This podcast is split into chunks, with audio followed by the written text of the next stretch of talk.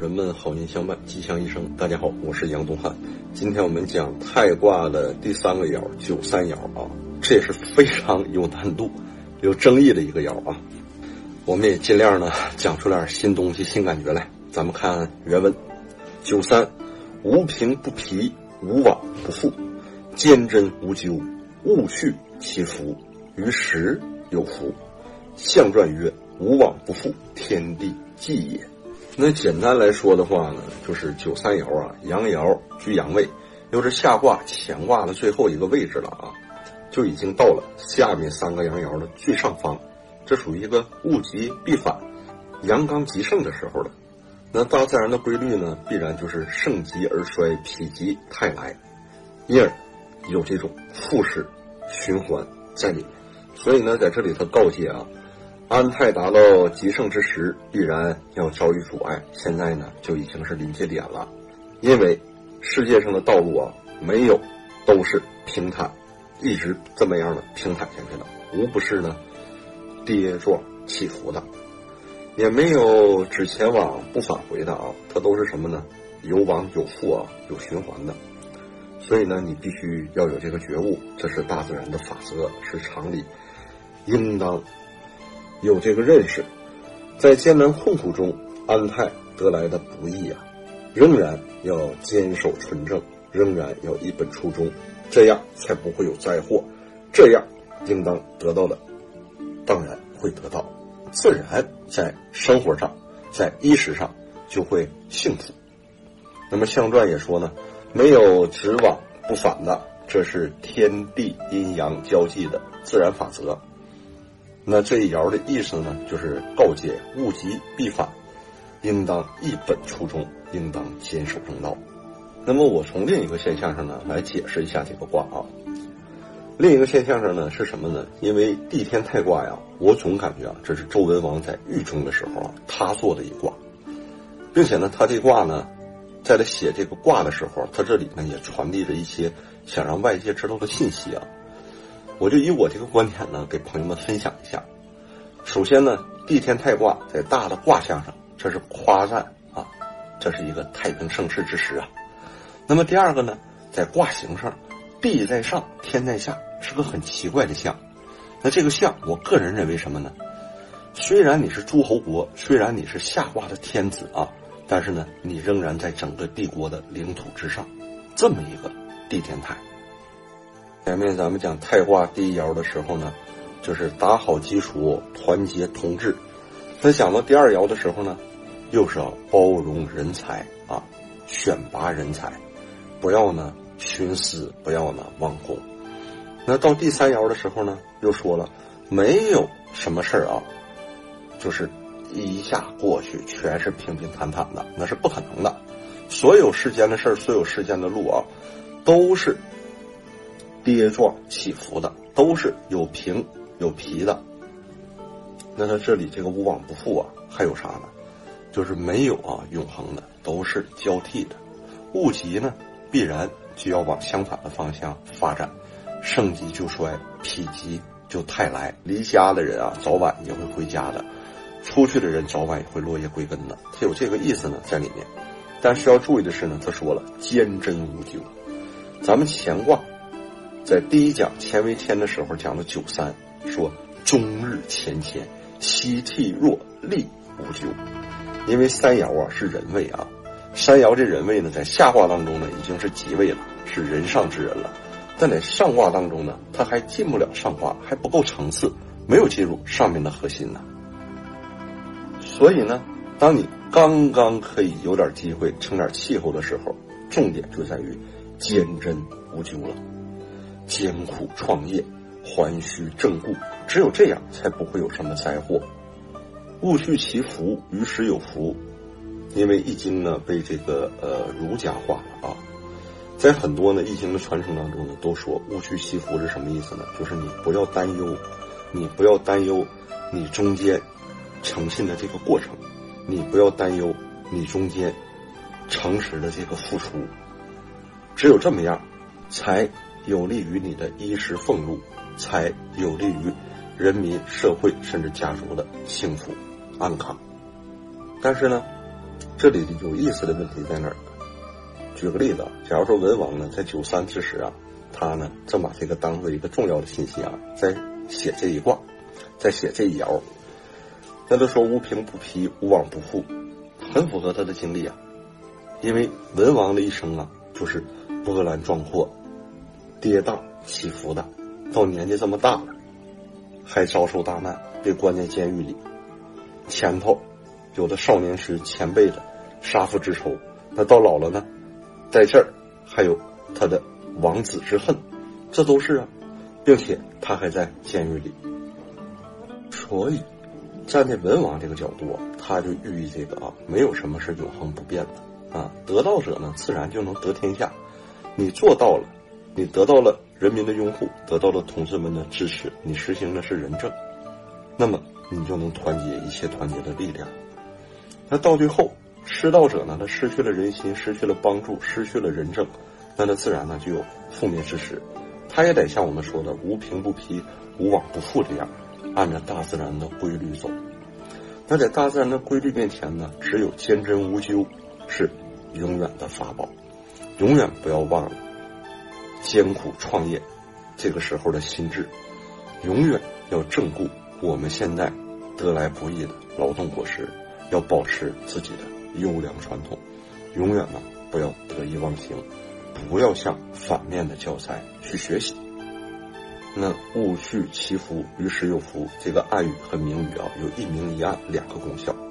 第一个呢是告诉你，不要惦记正在朝歌城外啊有里城关押的这个俘虏，哈，这个老的西岐之王周文王，也不要把这种忧虑、这种焦虑过分的暴露出来。那于时有福呢？哎，只有做到了前面这样，对于我们的衣食俸禄，对于天子封赏给我们的这块封地，对于我们自己啊，代天子于万民，作为一方诸侯的这个职责，才是有利的。无非就是争口吃食嘛，无非就是想把这个恩泽，想把这个福禄延续给子孙嘛。那这是一个非常富有智慧，并且非常具备啊中庸智慧的一句要辞。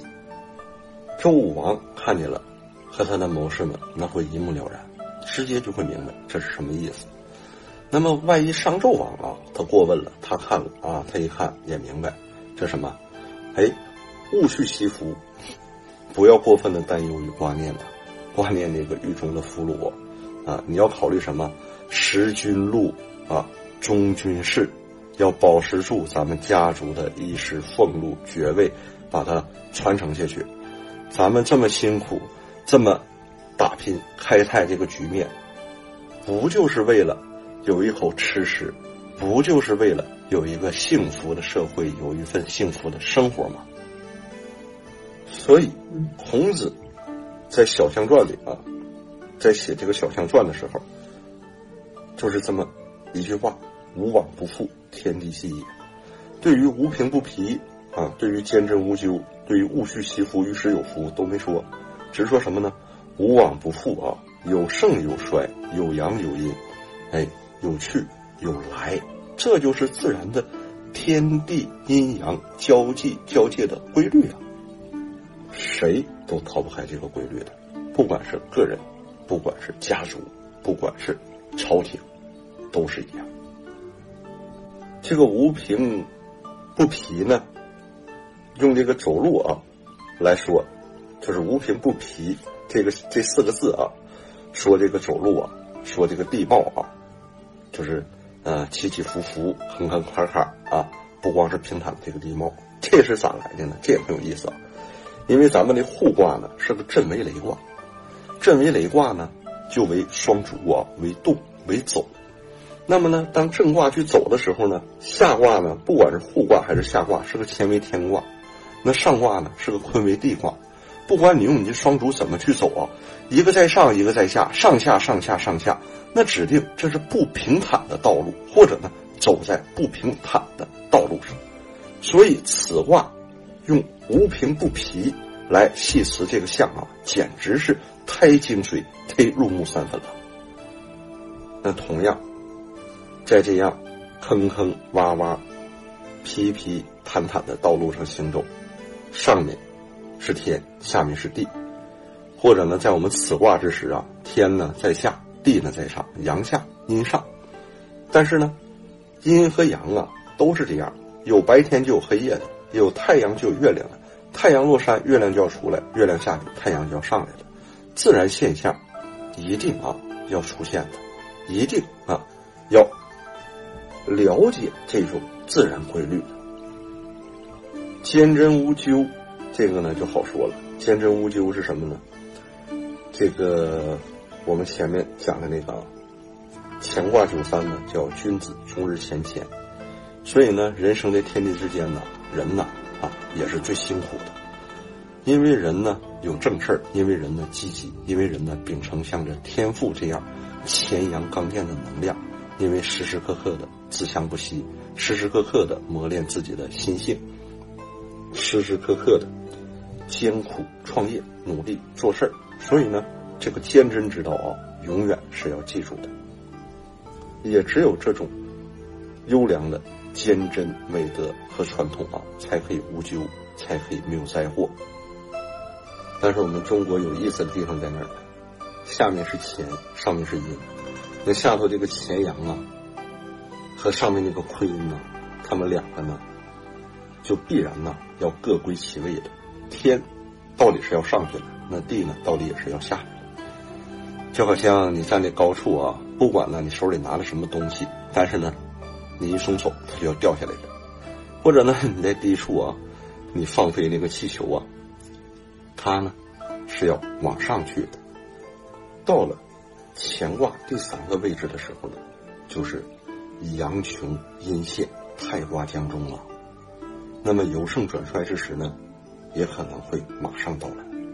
乾卦的全盛之时在二十四节气，称之为夏至。那。坤卦的啊，全盛之时呢，在二十四节气，称之为冬至。那乾坤两卦呢，还代表着坎卦和离卦。为什么呢？坎卦在后天八卦中装着冬至，啊，离卦啊在后天八卦中装着夏至。那这两个卦呢，分别还装着每天的子时和午时，也是一天之中至阴至寒和至阳至刚的时辰。那通过这一项，在这里呢。得出的智慧是什么呢？就是物极必反啊，自然规律呢，经久必衰，否极泰来，这是人呢逃不过的。但是由于我们知道这种现象会出现，因为我们知道前面爻辞说了坚贞无咎，所以呢，我们也就知道，当我们处在太卦之时、太卦之运的时候啊，应当呢积极的啊尽人事、知天命。但是呢，更应该。思虑忧患，艰苦守业。那只有这样，我们把人的力量啊和人的作用也加进去了，这就可以第一个防患于未然，第二个可以把太卦之运、太卦之时呢，把它延长的更为久远。那另外呢，在六十四卦当中呢，不按着六爻的内部结构，不按着六爻内部结构的阶级啊，用来。给我们阐释道理的，只按着内卦和外卦这种时运流转来给我们阐述的，一共呢还有四卦。这四卦呢和天地水火有关，就我们刚才说的这四个现象，一个叫地天泰卦，一个是我们下一讲讲的天地痞卦，还有一个呢是六十四卦最后的两个卦啊，就是倒数第二卦水火既济卦和第六十四卦水火火水未济卦。咱们本讲的太卦，以内卦的三个阳爻啊，三阳，这为太中之太；那以外卦的三个阴爻为太中之脾，就由太卦转为脾卦。那阳爻呢，在这儿呢为有余，为实，为富；那阴爻呢就为不足，为虚，为贫。九三爻。已经在内卦这个完整的小乾卦的极位了，那再往上就要与六四爻进行遭遇了。与六四爻遭遇的时候呢，就是乾坤交际之时了。在这种时刻来临的时候呢，就是我们太中之太，就逐渐的进入终结了。就像我们说的，夏至呢是在七月份发生的，一阴已经在那儿诞生了。那冬至呢是在我们每年的十二月份发生的。那少阳呢在这里就诞生了。它都不是说等这个阳气都没了和阴气都消了才发生，它恰恰是在最旺盛的那一刻发生。这个呢，第一个就是抛物理论啊，最高点抛到最高点往下落往下掉。那第二个呢，就是我们说的物极必反，哎，这种哲学辩证法。一旦有九三向六四啊，再发生这种交际的时候。那就是胎中之脾呢，将要到来了。所以呢，咱们太卦的三爻和四爻这两个爻啊，向咱们揭示的是时运转变。那三四二爻呢，也为人的位置啊，所以时运的变迁、时运的转换，人也起了很大的作用在这个里面。像我们古人有这种天人思维、天人智慧，像我们以前讲过这种。天人感应啊，天人合一呀，顺天应人呐，这种在这个里面。象传说的天地纪也啊，说的呢就是交际之时。那在这说的呢也是阴阳相坤，哎，要两相交际。那么好啊，本讲内容呢到此结束。我们这个占卜和这个卦例啊，在下一讲呢。分享给朋友们，我是杨宗汉，谢谢朋友们，我们下期再见。